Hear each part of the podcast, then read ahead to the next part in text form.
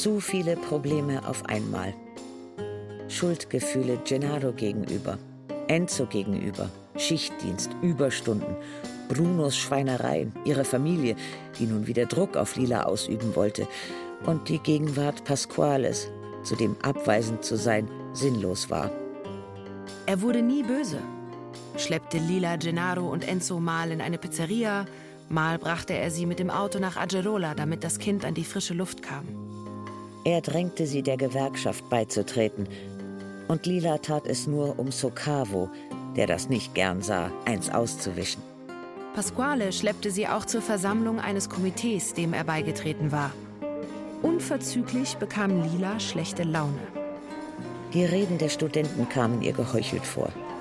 Es war immer dieselbe Leier. Enzo verlor wie üblich nicht viele Worte. Pasquale dagegen erzählte in einem nie versiegenden Redefluss von den Fortschritten der politischen Arbeit auf den Baustellen der Provinz. Liebe Arbeiterinnen und Arbeiter. Als nach Pasquale erstmals eins der anwesenden Mädchen das Wort ergriff, wurde Lilas Laune noch schlechter. Es war Nadia. Professoressa Gallianis Tochter. Ninos kleine Freundin, die ihm Liebesbriefchen nach Ischia geschrieben hat. Lila bat ums Wort. Ich weiß nichts über die Arbeiterklasse. Ich kenne nur die Arbeiterinnen und Arbeiter aus der Fabrik, in der ich arbeite. Menschen, von denen man absolut nichts lernen kann, außer Elend. Könnt ihr euch vorstellen, was es heißt, acht Stunden am Tag bis zum Bauch im Mortadella-Kochwasser zu stehen? Könnt ihr euch vorstellen, was es heißt, in Kühlräumen ein- und auszugehen, in denen minus 20 Grad herrschen und pro Stunde lumpige 10 Lire Kältezuschlag zu bekommen? Die Arbeiterinnen müssen sich von den Kollegen an den Hintern grapschen lassen. Und wenn dem Juniorchef danach ist, muss eine zu ihm in die Lagerräume und dort hält er dir, bevor er über dich herfällt, einen Vortrag darüber, wie sehr ihn der Salamigeruch erregt. So sieht es in der Fabrik aus, in der ich bin. Die Gewerkschaft ist dort nie gewesen und die Arbeiter sind dem Gesetz des Chefs unterworfen, das besagt, ich bezahle dich, also besitze ich dich. Zunächst sagte niemand ein Wort. Dann folgten weitere Beiträge, die allesamt ehrfürchtig Lila zitierten. Am Ende ging Nadja zu ihr. Danke. Du hast uns gezeigt, wie viel Arbeit noch vor uns liegt. Wirst du wiederkommen? Ich habe ein Kind. Wir brauchen dich. Ich habe ein Kind.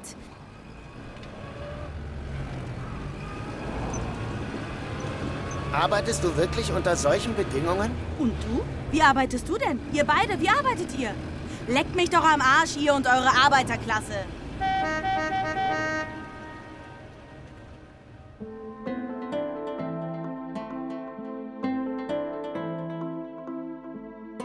Die Neapolitanische Saga von Elena Ferrante. Band 3 Die Geschichte der getrennten Wege. Aus dem Italienischen von Karin Krieger. Zweiter Teil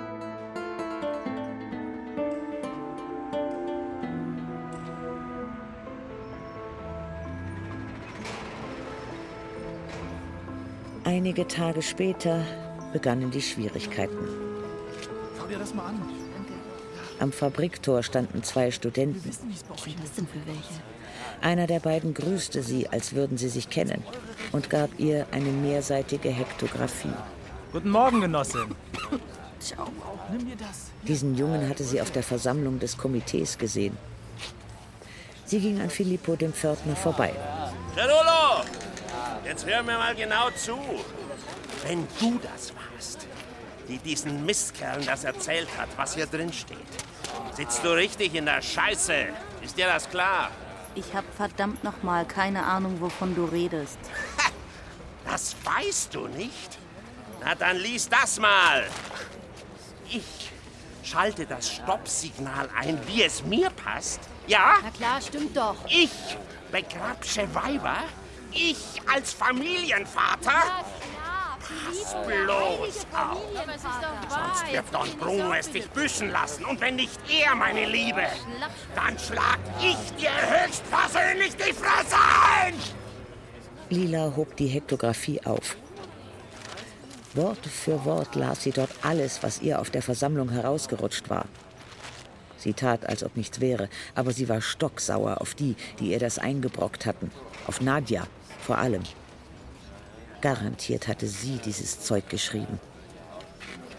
Am Nachmittag tauchte Bruno auf. Warst du das? Nein. Da draußen sind schon zu viele Leute, die Unruhe stiften. Bist du jetzt auch dabei? Was willst du von mir? Hab doch den Mumm und gib doch zu, dass du diesen Mist geschrieben hast. Ich hab gar nichts geschrieben. Weißt du, wozu du mich zwingst? Nein, und ich will's auch nicht wissen. Aber damit war der Tag noch nicht zu Ende. Am Ausgang sprang das Signal auf Rot, als Lila hinaus wollte. Wenn du mich auch nur ein bisschen anfasst, bringe ich dich um. Oder ich lass dich umbringen, so viel ist sicher. Leer deine Taschen aus und leg das Zeug hier hin. Du weißt, dass ich noch nie. Was haben wir denn? Eine Bratwurst in der Manteltasche? Ihr seid doch wirklich ein verdammtes Scheißpack alle zusammen.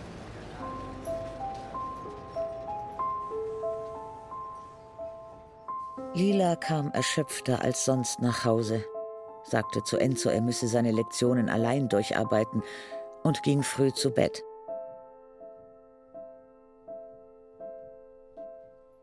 Als sie am nächsten Morgen aufwachte, hatte sie Fieber. Die Studenten klebten Plakate und hatten gerade begonnen, ein Flugblatt zu verteilen. Alles klar, Genossin? Ich bin Dario, erinnerst du dich nicht? Wir haben uns auf der Versammlung gesehen. Verdammt, ich weiß, wer du bist. Aber ich will nichts mit dir zu tun haben und mit deinen Freunden auch nicht. Noch wenigstens das Flugblatt. Setz deinen Fuß hier über diese Linie. Na los, du Arschgeige! Dann ist das unerlaubtes Betreten von Privateigentum. Und ich knall dich ab! Ja, dann schieß doch. Zeig mal, wie du schießen kannst. Tu ihm den Gefallen und quatsch nicht lang Das rum. hier ist kein Privateigentum. Einer, das der gehört alles dem oder Volk. studieren könnte, aber lieber hier rumsteht und allen auf die Eier geht, hat es verdient, erschossen zu werden. Na dann los. Geh rein und küss deinem Chef den Arsch. Was wollen denn die Idioten? Ein Auto war vorgefahren. Am Lenkrad saß Gino. Haut bloß ab mit euren Die anderen hatten Ketten und Eisenstangen dabei. Faschisten. Fast alle aus dem Rione. Verpisst euch. Und ihr, ihr geht Hey, hey, hey, hey, hey, hey! Gino, lass ihn in Ruhe, du Faschistenschwein! Los, hört auf damit, dazu habt ihr kein Recht. Pass auf, Dario, dich um! Hinter dir! Gino boxte Dario ohne Vorwarnung ins Gesicht und schickte ihn zu Boden. Dann stürzte er sich auf ihn und schlug ihn weiter, während die Flugblätter herumflogen, als wären auch die Dinge in wilder Aufregung. Wenn euch traut! Ich hol mir eine Axt! Dann wollen wir noch mal sehen! Ja, Edo, mach Na schnell! los, tu doch was! Ruf die Polizei! Da muss doch jemand helfen! Ja, ja, ich mach ja so. Komm, Chino, lass uns abhauen! Den haben wir es gegeben, ja? Komm! Wir haben genug! Ja, verpisst euch! Ja, und wieder ab! Faschistenschweine! Diese scheiß Faschisten. Der Arbeitstag verging in Angst.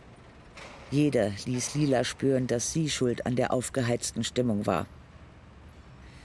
Sie beschloss, sich direkt an Nadia zu wenden, mummte Gennaro dick in Mantel und Mütze ein und fuhr mit dem Bus hoch zum Corso Vittorio Emanuele. Professoressa Galliani öffnete. Ist Nadja da? Nein, Wann kommt sie zurück? Das weiß ich leider nicht. Können Sie ihr ausrichten, dass Lina sie besuchen wollte? Ist es was Dringendes? Ja. Wollen Sie es vielleicht mir erzählen? Sie bat Mutter und Kind ins Wohnzimmer. Wissen Sie, dass ich vor ein paar Jahren mal auf einer Party in dieser Wohnung war? Ach ja, mit Greco. Sie hat sich nicht mehr blicken lassen. Der Erfolg ist ihr wohl zu Kopf gestiegen. Rein mit euch! Das sind ja meine Kinder. Es ist saukalt! Nadja! Nadja! Bist du taub? Nein, Komm her, du hast Besuch. ich komme ja schon. Nadja kam ins Zimmer. Hinter ihr erschien Pasquale. Schön, dass du da bist. Lass den Kleinen bei meiner Mutter. Wir müssen miteinander reden. Ja, allerdings müssen wir miteinander reden. Genau deshalb bin ich hier. Und ich habe nicht viel Zeit. Ich kann dich nachher mit dem Auto heimfahren, Lina. Sie gingen alle, auch Armando, in Nadias Zimmer. Einen großen Raum mit Postern von Sängern, Filmen und revolutionären Kämpfern, von denen Lila so gut wie nichts wusste. Ihr habt mich in große Schwierigkeiten gebracht. Die Hektographie hat einen Riesenkrach ausgelöst. Wegen euch sind die Faschisten aufgetaucht und alle sind sauer. Keine Sorge, wir werden dich und deine Genossen auf jede erdenkliche Weise unterstützen. Ihr hättet mir Bescheid sagen müssen. Das stimmt, aber dafür war keine Zeit. Was arbeitest du? Ich bin Arzt. Ah, wie dein Vater? Ja? Und? Riskierst du gerade deinen Arbeitsplatz? Armando haben sie zweimal festgenommen. Und ich habe acht Anzeigen am Hals. Hier gibt es keinen, der weniger oder mehr riskiert. Ach nein! Nein, wir sind alle an vorderster Front und bereit, uns unserer Verantwortung zu stellen. Pasquale, ich hab's eilig. Also was ist? Kommst du mit oder bleibst du hier? Ja, ich, ich komm mit. Im Auto regte Lila sich über Pasquale auf. Er wartete, bis sie sich abreagiert hatte. Lina, du hast Angst, die paar Lire zu verlieren, die sie dir geben, und du hast ja recht. Aber wir Arbeiter, wir sind weniger als nichts. Darum ist es eine Dummheit zu sagen, lass mich in Ruhe, ich habe meine eigenen Probleme und will mich nur um meinen eigenen Kram kümmern. Jeder muss tun, was er kann.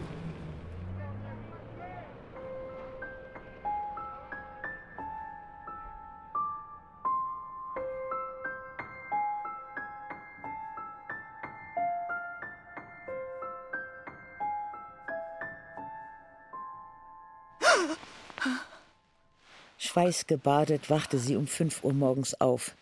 Das Fieber war weg.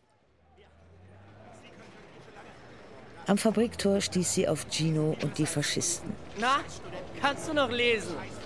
Ich ja. Aber wann willst du das denn gelernt haben? Dann lies das. Das ist nicht mal gut genug, um sich den Arsch damit abzuwischen. Hey, gib das sofort wieder auf. Und nimm dich in Acht. Lass mich Hey! los. Du Arschloch! Was soll das? Belästigt dich dieser Kerl, Cerulo? Halt doch die Fresse! Tino, schau mal da hinten. Oh, Kommunisten. Lila erkannte Pasquales alte Schrottkiste. Na, Gino! Gino, komm her! Was? Was will denn der hier? Mach sie fertig! Na klar, Pasquale muss jetzt hier einen Krieg anzetteln. Vielleicht solltest du lieber abschauen, Halt sonst bringen sie dich nach oben. Komm her! Komm her, Pasquale! Ist hier los? Bring dich in Sicherheit. Los, los jetzt. Komm schon. Lass mich nicht, komm her schon. Das ist auch dazu. Das ist auch so, Alter. Jetzt von ihr wahnsinnig. Sofort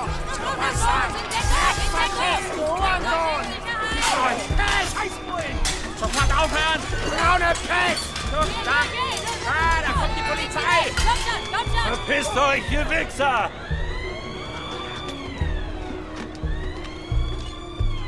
Teresa, ein Riesenweib aus der Zerlegeabteilung, verarztete Edo. Erst reißt du dem ein Ohr ab und dann hilfst du ihm? Hättest ihn liegen lassen sollen. Er hat mir geholfen und ich ihm. Du hast dir geholfen, Edo? Es passt mir nicht, dass ein Fremder ihr die Fresse poliert. Das mache ich lieber selber. Hast du die Kommunisten gerufen? Nein, aber ich weiß, wer die Faschisten gerufen hat.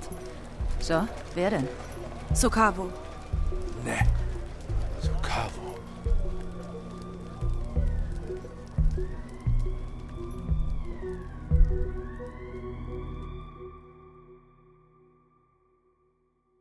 Am nächsten Morgen begannen Edo und Teresa, das Riesenweib aus der Zerlegeabteilung, um Lila herumzustreifen.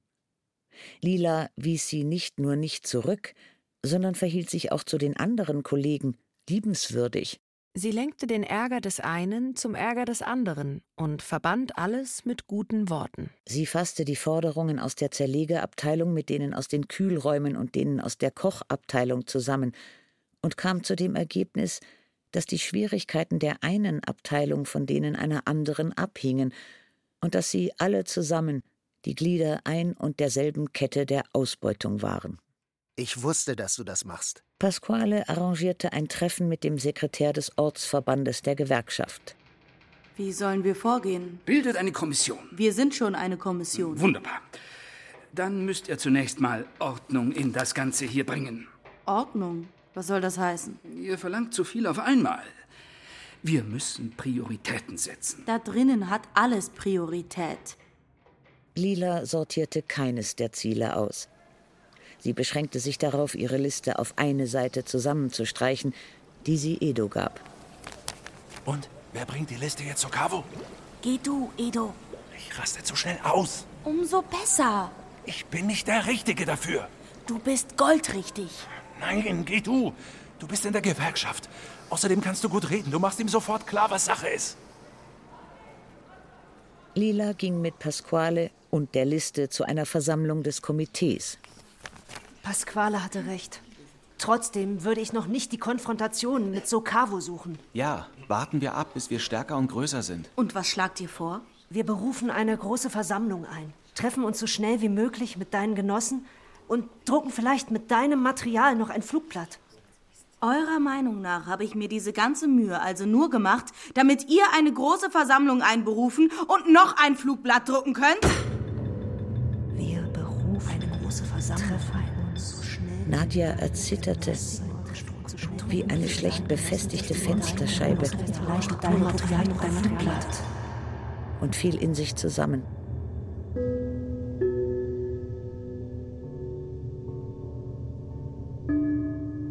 Ersichtlichen Grund schnürte es Lila die Kehle zu und die Bewegungen der Anwesenden beschleunigten sich. Lina! Ist alles in Was Ordnung? ist mit dir? Willst du ein Glas Wasser? Nadja, hol Wasser. Sie arbeitet zu Lina. viel. Lina, Was hast du? ich möchte deinen Streck Puls die Beine fühlen. aus. Atme tief durch.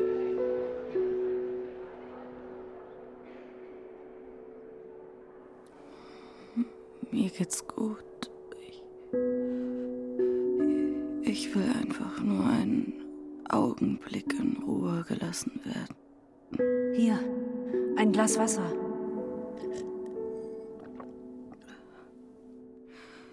Es ist nichts. Ich, Hast du Fieber? heute nicht. Husten? Atembeschwerden? Ein bisschen. Ich, ich spüre meinen Herzschlag im Hals. Komm mit ins Nebenzimmer. Als er sie zu ihren Symptomen befragte, unterschlug sie alles und erwähnte lediglich den Druck in ihrer Brust. Kannst du gut schlafen? Es kommt drauf an, Isst du genug? wenn ich Lust habe. Hast du Schmerzen in der Brust? Einen Druck, aber nur leicht. Du musst kürzer treten, Lina. Du hast dich körperlich zu sehr verausgabt. Das heißt, Hör mal, ich. Du hast einen Herzfehler. was ist es? Eine Komplikation. Am Herzen. Es könnte etwas Ernstes sein. Was soll das heißen? Muss ich sterben? Nein. Du sollst dich nur von einem Kardiologen untersuchen lassen. Komm morgen bei mir im Krankenhaus vorbei. Ich schicke dich zu einem Spezialisten. Morgen kann ich nicht. Da gehe ich zu Sokavo. Was hat Armando gesagt? Was hast du? Nichts. Ich soll mehr essen. Siehst du, du achtest nicht genug auf dich. Pasqua, lass mich gefälligst in Ruhe, ja? Darf ich mir keine Sorgen um dich machen? Nein. Und pass auf, was du sagst. Vor allem bei Enzo. Als Gennaro eingeschlafen war, setzte Lila sich mit Enzo an das Studienmaterial aus Zürich. Doch Enzo wurde müde und versuchte mehrmals, sich zum Schlafen zurückzuziehen. Vergeblich. Sagst du mir, was du hast? Kann ich bei dir schlafen? Wie schlafen? Wie du es willst. Willst du es denn? Hauptsache, ich bin in deiner Nähe. Du findest mich abstoßend. Nein. Nein. Wir tun, was du willst. Jetzt sofort. Lass uns schlafen gehen. Jeder in seinem Zimmer? Nein, bei mir. Kann ich mich hier hinlegen? Ja.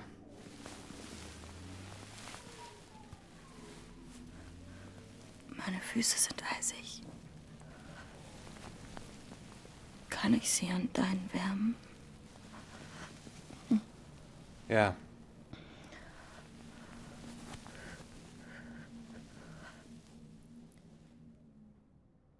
Bei Tagesanbruch waren alle ihre Sorgen wieder da. Hast du dich entschieden? Ich entscheide mich, wann es mir passt.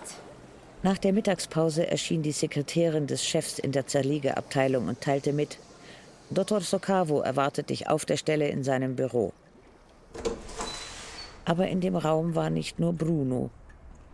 In einem Sessel saß, mit einer Zigarette im Mund, Michele Solara. Lina, wie schön. Ich komme später nochmal. Setz dich. Ich stehe lieber. Setz dich. Damit du dich nicht überanstrengst. Mm. Gib's auf. Sie gehorcht nie. Ich hab's mir anders überlegt. Ich setz mich doch. Deine Hände sind ruiniert. Wie schade. Dann begann er vom Geschäft an der Piazza dei Martiri zu berichten, als wäre Lila noch bei ihm angestellt und dies ein Arbeitstreffen. Dein Laden ist mir scheißegal. Du meinst unseren Laden? Wir haben ihn doch zusammen entworfen. Mit dir habe ich nie was entworfen.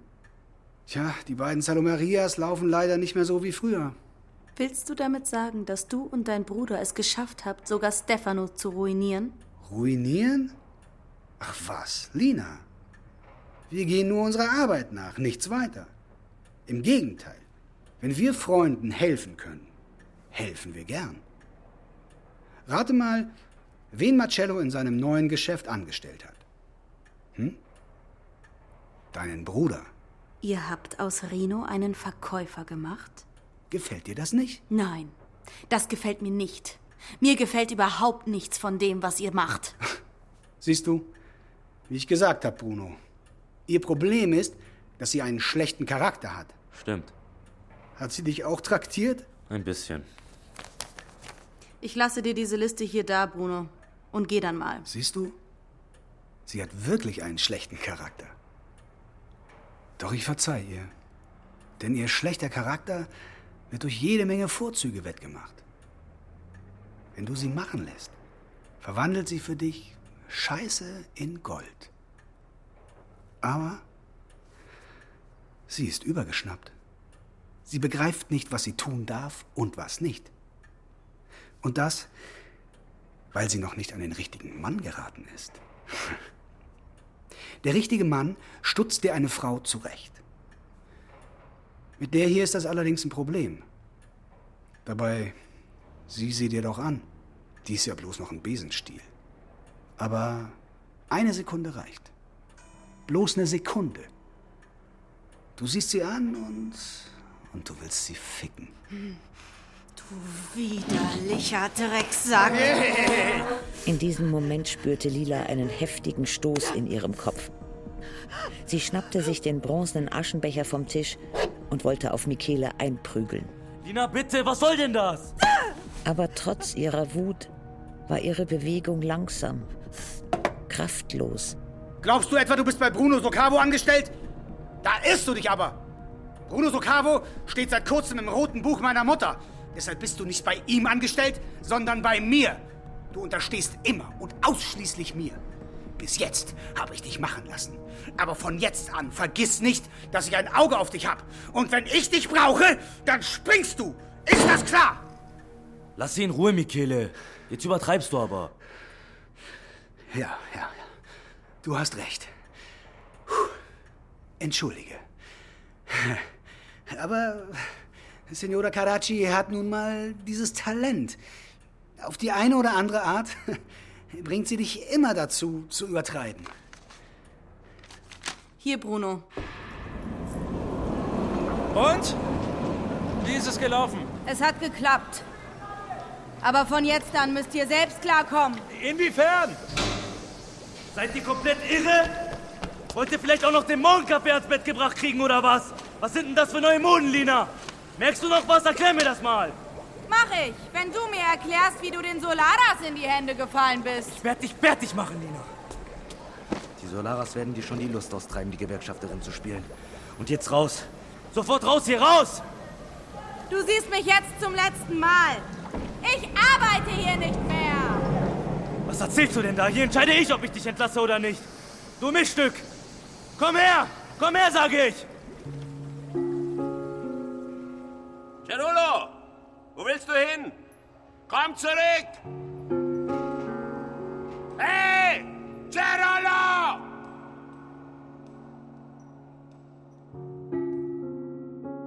Lila nahm den erstbesten Bus und fuhr ans Meer. Streifte lange umher. Um neun kam sie nach Hause und bat Enzo und Pasquale, mich zu holen.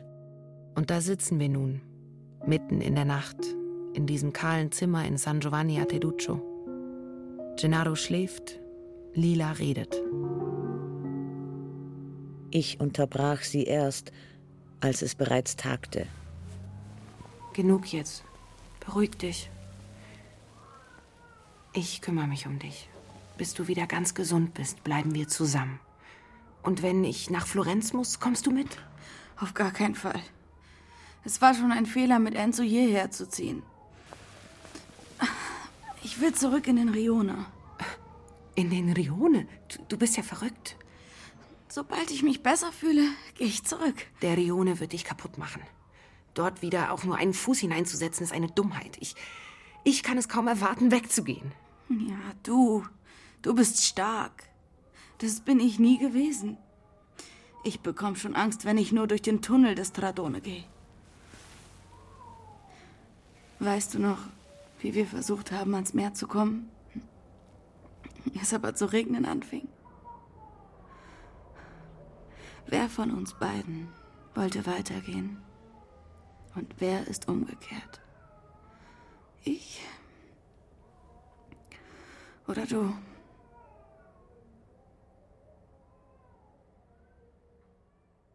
Noch am selben Abend führte ich ein langes Telefongespräch mit Pietro und erzählte ihm haarklein von Lilas Problemen. Ein junger Gräzist aus Pisa fiel ihm ein, der für Computer schwärmte. Ja, äh, erzähl ihm von Enzo. Man kann nie wissen. Vielleicht ergibt sich ja eine Möglichkeit. Soweit ich mich erinnere, hatte Maria Rosa mal eine kurze Affäre mit einem jungen neapolitanischen Anwalt. Vielleicht kann ich mich mit ihm in Verbindung setzen und fragen, ob er eine Möglichkeit sieht, dir zu helfen. Äh, wobei? Lohn deiner Freundin einzutreiben und eine Abfindung. Ruf Maria Rosa an. Das mache ich. Versprich es nicht nur. Ruf sie bitte wirklich an. Eben hattest du den gleichen Tonfall wie meine Mutter, wenn ihr etwas sehr am Herzen liegt. Ich bin ziemlich anders als sie, leider. Zum Glück bist du anders. Aber in solchen Dingen ist sie unübertroffen.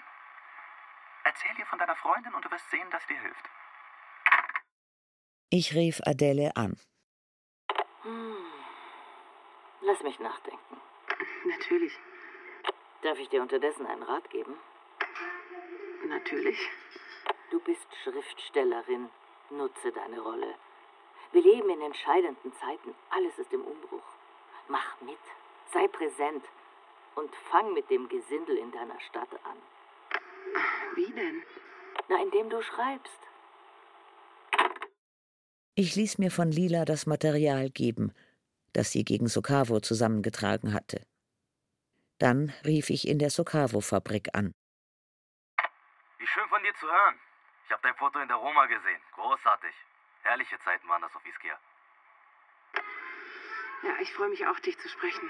Aber Ischia ist lange her und wir haben uns alle zum Guten oder zum Schlechten verändert. Über dich habe ich zum Beispiel schlimme Gerüchte gehört. Gerüchte? Also ich weiß nicht, was deine Freundin dir erzählt hat, aber es ist nicht wahr. Ich glaube eher Lila als dir. Und jetzt sorg dafür, dass man ihr das, was du ihr schuldest, auszahlt. Ich möchte ja nicht, dass auch dein Bild in der Zeitung erscheint. Ich wählte die Nummer der Redaktion der Unità, die Pietros Mutter mir gegeben hatte. Ich heiße Elena Greco. Ich. Die Schriftstellerin? Ja. ähm, ich, ich würde gerne einen Artikel über eine Fabrik am Stadtrand schreiben. Aha. Worum geht es denn? Bauarbeiter? Hafenarbeiter? Sag, Leute. Äh, um, um eine Wurstfabrik. Äh, keine große Sache. Da müssen Sie sich doch nicht entschuldigen. Das passt großartig. Sind Sie mit 30 Zeilen einverstanden? Ach, was soll's. Sagen wir gleich 60, hm? Ja, gut.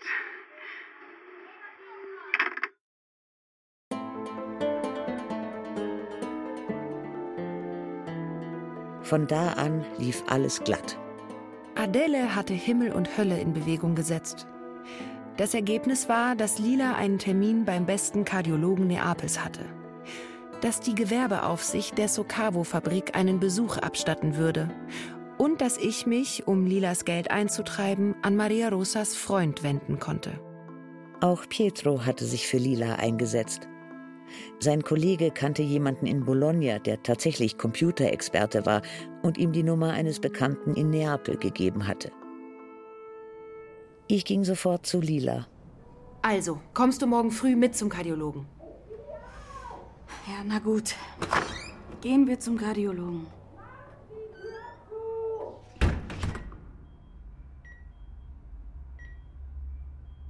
Lila ließ eine gründliche, penible Untersuchung über sich ergehen, mit aufgebrachter Miene, als fügten der Kardiologe und ich ihr eine Kränkung zu.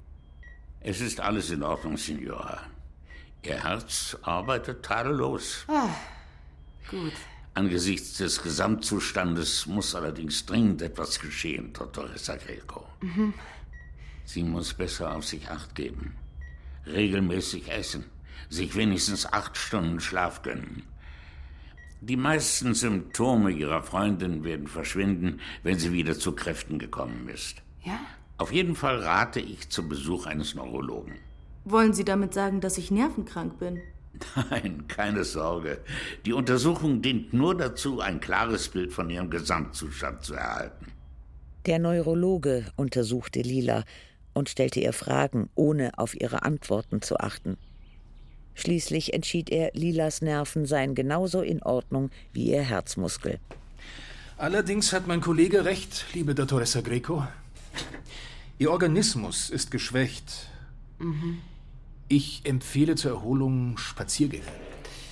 Aber nicht am Meer, sondern im Wald. Viel lesen. Doch tagsüber, nie abends. Mhm. Handarbeit. Hm? Wenn wir schon mal hier sind, können Sie mir da nicht die Pille geben, durch die man keine Kinder bekommt? Lila.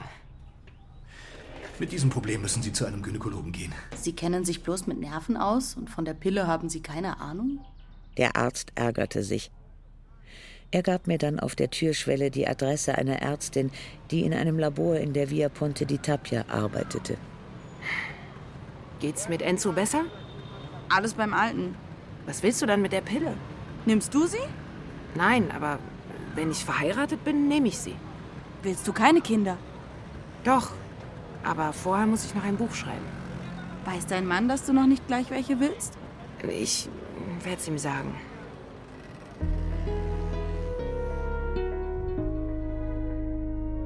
Dann erschien endlich mein Artikel.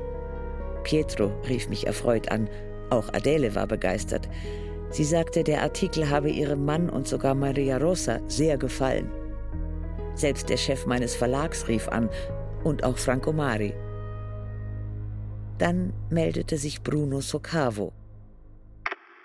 Dein Artikel hat mir die Augen geöffnet. Und das mit Lina. Das tut mir leid. Die Verwaltungsabteilung ist bereits dabei, alles mit deinem Anwalt zu klären.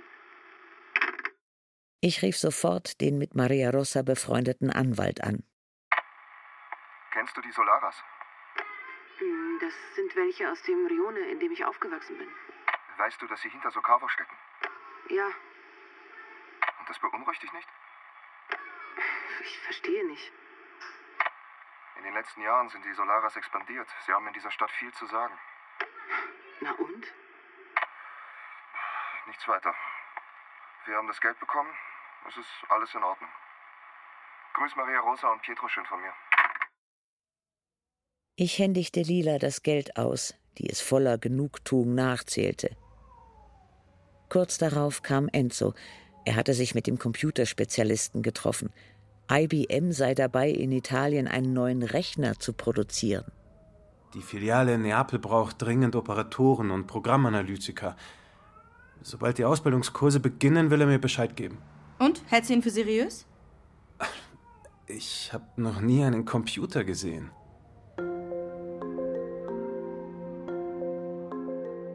Unterdessen erhielt ich eine Einladung zur Hochzeit von Gigliola Spagnolo und Michele Solara. Wenige Stunden später wurde mir eine weitere Einladung überreicht. Marisa Saratore und Alfonso Caracci heirateten ebenfalls. Ich nahm mir vor, Michele, Alfonso, Gigliola und Marisa aufzusuchen, um ihnen zu gratulieren und in Erfahrung zu bringen, ob den Solaras und den Caraccis noch immer daran lag, Lila zu drangsalieren. Mit der Angewohnheit einer fleißigen Schülerin nahm ich mir die schwierigste Begegnung zuerst vor. Die mit Michele Solara. Aber Michele war nicht da. Ich erfuhr, dass er eine Wohnung in Posilippo gekauft hatte. Im obersten Stockwerk des nagelneuen Wohnhauses traf ich allerdings nur Gigliola an. Hast du schon mal so einen Blick aufs Meer gehabt? Und auf den Vesuv? Hat es im Rione je so viel Himmel gegeben? Es ist wunderbar. Hm. Ich glaube, wenn du und dein Mann genug spart, könntet ihr euch auch so eine Wohnung wie die hier kaufen. Das glaube ich nicht. Man kann nie wissen. Du bist ein Glückspilz. Ich habe Pietro gesehen, man merkt, dass er ein anständiger Mann ist. Nicht so wie Michele. Er wird machen, was du willst. Ach was. Michele ist nie da. Es ist, als würde ich allein heiraten. Er vögelt kreuz und quer durch die Gegend, wie es ihm gefällt. Wie bitte? Er behandelt mich vor allen wie einen Fußabtreter. Und ständig sagt er, du weißt ja überhaupt nichts. Hast keinen Verstand und keinen Geschmack. Mit dir wird alles zum Kotzen. Oh Gott.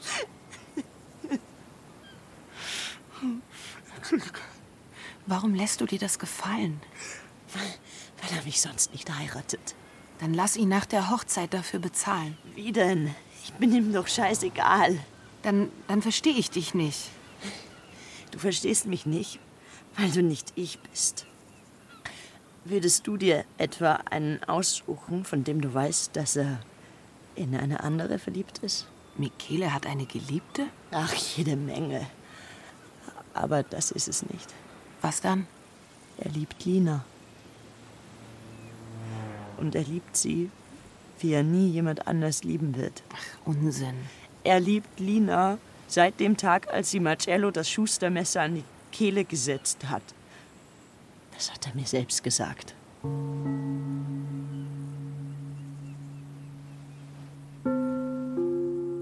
Und sie erzählte mir, dass Michele sich hier in dieser Wohnung eines Abends betrunken habe und ihr gesagt habe, mit wie vielen Frauen er schon zusammen gewesen sei.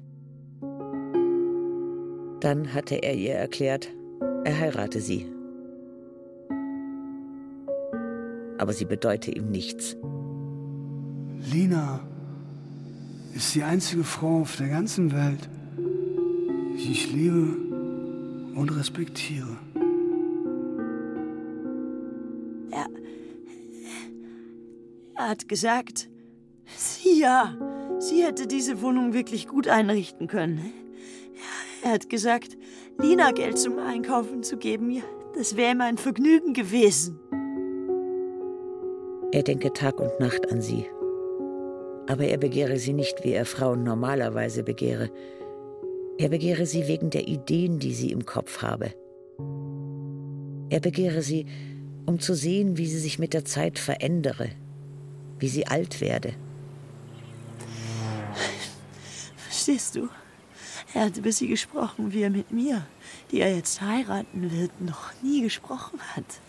Und ich habe ihm zugehört, ohne ein Wort zu sagen, bis er eingeschlafen ist. Ich habe ihn angesehen und mir gesagt, das ist nicht Michele, der da spricht.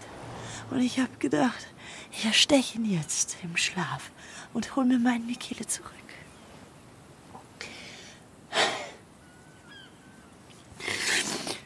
Aber auf Lina bin ich nicht wütend.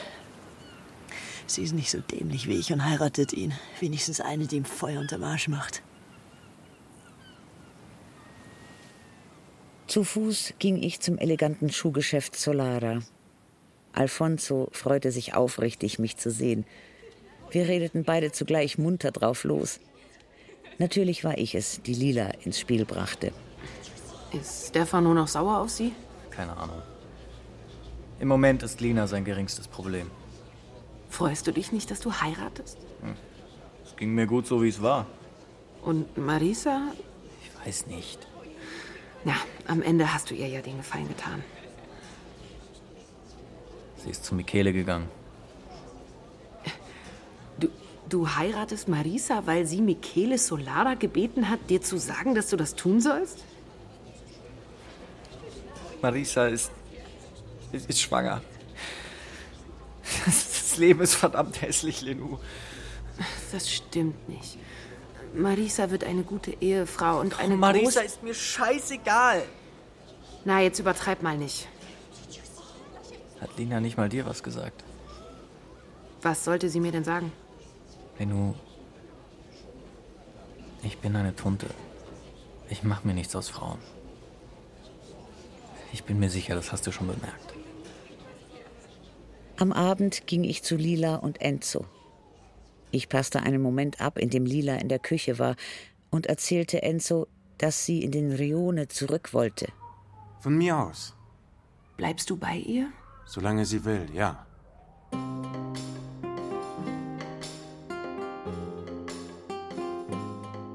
Am nächsten Tag sahen wir uns zusammen eine Wohnung an. Lila war begeistert. Von nun an fuhr Enzo abends in den Rione, um die Wohnung in eine annehmbare Bleibe zu verwandeln. Inzwischen war es fast Mai. Der Tag meiner Hochzeit rückte näher. Einmal sahen wir Ada. Sie winkte und ging weiter. Ein andermal begegneten Lila und ich Stefanos Mutter. Sie wandte den Blick ab. Einmal fuhr Stefano im Auto vorbei und redete gut gelaunt nur mit mir, nickte Lila zum Abschied zu und fuhr weiter.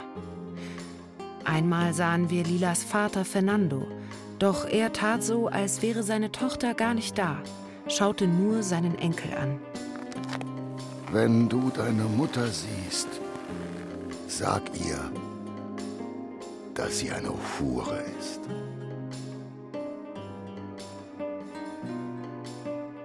Aber die verstörendste Begegnung hatten wir, als wir Melina mit ihrer Enkelin Maria trafen, der Tochter von Stefano und Ada. Lina, du bist hässlich und dürr geworden. Da musste Stefano dich ja verlassen. Männer wollen was zum Anfassen, sonst wissen sie nicht, wohin mit ihren Händen. Und sie laufen weg.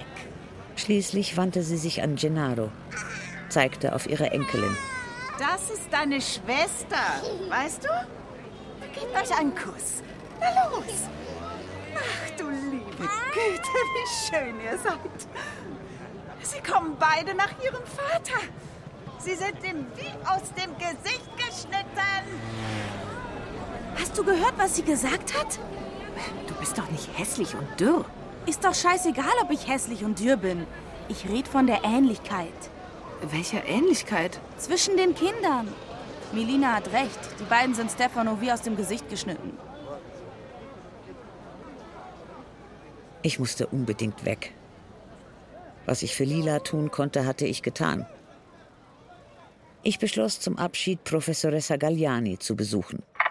Bring auch deine Freundin Lina mit, wenn sie Lust hat. Nadja öffnete uns, nur halb angezogen und ohne die übliche Liebenswürdigkeit. Ich habe eine Verabredung mit deiner Mutter. Sie ist nicht da. Setzt euch ins Wohnzimmer. Na, Pasquale, was machst du denn hier? und was macht ihr hier? Ich habe eine Verabredung mit meiner Lehrerin. Aha. Na, hast du dich erholt, Lina? Einigermaßen. Das freut mich. Hey, Lila fängt gerade an, sich besser zu fühlen. Sokavus Fabrik hat aber auf jeden Fall eine ordentliche Abreibung bekommen. Die, die, die Gewerbeaufsicht ist gekommen. Und die Fabrik hat Lila alles Geld zahlen müssen, das ihr zustand. Tatsächlich? Hast du gehört, Nadja? Dottoressa Greco sagt, sie hat Sokavo eine ordentliche Abreibung verpasst. Ich habe nur versucht, Lila zu helfen. Elena, die Gewerbeaufsicht hat nichts zu sagen. Die sind zu Sokavo gegangen, haben ihre Berichte geschrieben und in der Fabrik läuft alles wie zuvor. Die Faschisten sind bis hierher zu unserem Haus gekommen und haben Armando verprügelt. Erklär uns doch, was du deiner Meinung nach verdammt nochmal geglaubt hast, ausrichten zu können. In diesem Augenblick kam die Galliani. Elena, Lina, entschuldigt, ich bin zu spät. Setzen wir uns in mein Arbeitszimmer? Das nächste Mal sag mir Bescheid, wenn du Besuch erwartest. Komm, Nadja, wir gehen nach nebenan. Am meisten stört mich diese Rüpelhaftigkeit. Aber ich freue mich, dich zu sehen, Elena. Und auch dich, Lina. Ja, entschuldigen Sie, dass ich mich nicht früher gemeldet habe, aber die Heirat, mein Buch, es war so viel zu tun. Und was macht dein Mann, Elena? Er hat einen Lehrstuhl für lateinische Literatur in Florenz. Ist er viel älter als du? Er ist 27. So jung? Und schon Professor? Er ist sehr gut. Mhm. Wie, wie heißt er? Pietro Airota. Ist er verwandt mit Guido Airota? Er ist sein Sohn. Mhm. Eine gute Partie. Wir lieben uns. Lina, was du in der Fabrik getan hast, ist beachtlich. Ich habe gar nichts getan. Das stimmt doch nicht. Nadja hat deinen Text hier in der Wohnung herumliegen lassen und ich habe mir erlaubt, ihn zu lesen. Eine mutige Arbeit. Neu und sehr gut geschrieben. Ich wollte dich wiedersehen, um dir das zu sagen. Am liebsten hätte ich sie angeschrien. Ja, es stimmt. Lila besitzt eine außergewöhnliche Intelligenz. Eine Intelligenz, die ich stets anerkannt habe, die ich liebe und die alles, was ich getan habe, beeinflusst hat. Aber stattdessen hatte ich den Mund gehalten und zugehört, wie die beiden über Arbeit, Fabriken und Forderungen diskutiert hatten. Ich hatte mich gedemütigt gefühlt, war drauf und dran, Lila anzuherrschen. Aber kaum waren wir im Freien, hakte sie sich bei mir unter. Was für geistliche Leute. Hast du gemerkt, wie die Alte dich behandelt hat? Die wollte sich rächen. Die kann es nicht ertragen, dass du Bücher und Artikel schreibst, dass du vorteilhaft heiratest und vor allem kann sie es nicht ertragen, dass Nadja nichts Vernünftiges zustande bringt. Nadja, die extra so erzogen wurde, dass sie die Beste von allen wird. Ja, das kann sie nicht ertragen. Aber es ist nicht gut, dass du dich darüber aufregst, Lenu. Scheiß drauf. Entspann dich, los, heirate, mach eine Hochzeitsreise, schreib noch einen Roman. Du weißt, dass ich die schönsten Dinge von dir erwarte. Ich hab dich lieb, Lenu.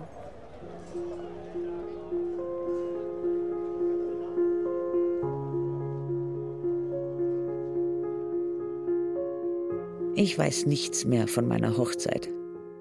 Oder nein, es ist die Zeremonie, an die ich mich nicht erinnere.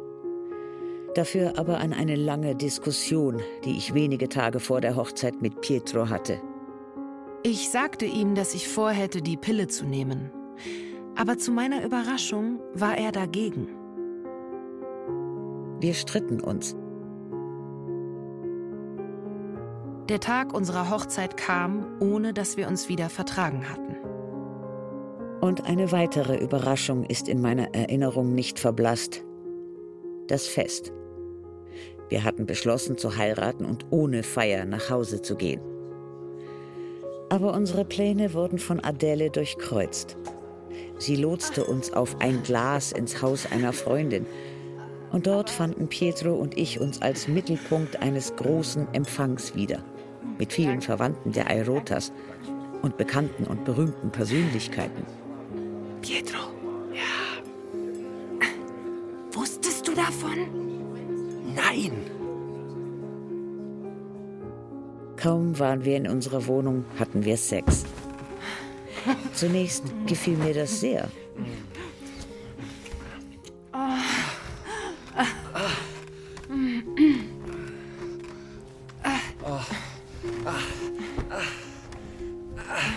Aber Pietro mühte sich so lange ab, dass es mir wie eine Ewigkeit vorkam. Und mein anfängliches Vergnügen ließ allmählich nach, besiegt von der monotonen Beharrlichkeit und dem Schmerz in meinem Bauch. Ich streichelte ihn, raunte ihm Liebesworte zu und hoffte, er würde aufhören. Als er endlich erschöpft in sich zusammenfiel, freute ich mich, obwohl ich niedergeschlagen und unbefriedigt war. Er blieb nur kurz im Bett. Ich fand ihn am Schreibtisch. Hm? Was machst du? Ich arbeite. Komm schlafen. Geh schon mal vor. Ich komme später nach.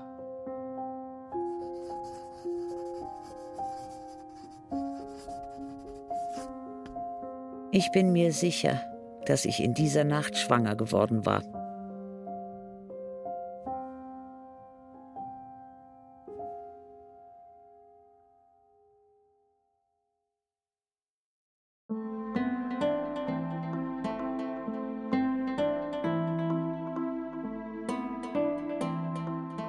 Neapolitanische Saga von Elena Ferrante. Band 3 Die Geschichte der getrennten Wege. Aus dem Italienischen von Karin Krieger. Zweiter Teil. Elena, Rosalie Thomas und Christiane Rosbach. Lila, Enea Boschen, Pasquale, Florian von Manteuffel, Enzo, Sebastian Fischer, Alfonso, Valentin Miro, Professoressa Galliani, Wiebke Puls, sowie Christian Baumann, Heinz-Josef Braun, Mareike Beikirch, Katja Bürkle, Rael Comtes, Michele Kutschuffo, Jakob Gessner, Florian Jahr, Manuel Kandler, Aurel Mantei, Omid Memar, Patrick Nellesen, Julia Riedler, Lukas Rüppel, Marco Steger, Jochen Striebeck, Irina Wanka, Peter Weiß, Sebastian Winkler. Komposition Ulrike Hage. Ton und Technik Markus Huber, Gerhard Wichow, Daniela Röder, Fabian Zweck. Regieassistenz Stefanie Ramp. Bearbeitung und Regie Martin Heindl. Produktion Bayerischer Rundfunk 2022. Redaktion Katharina Agathos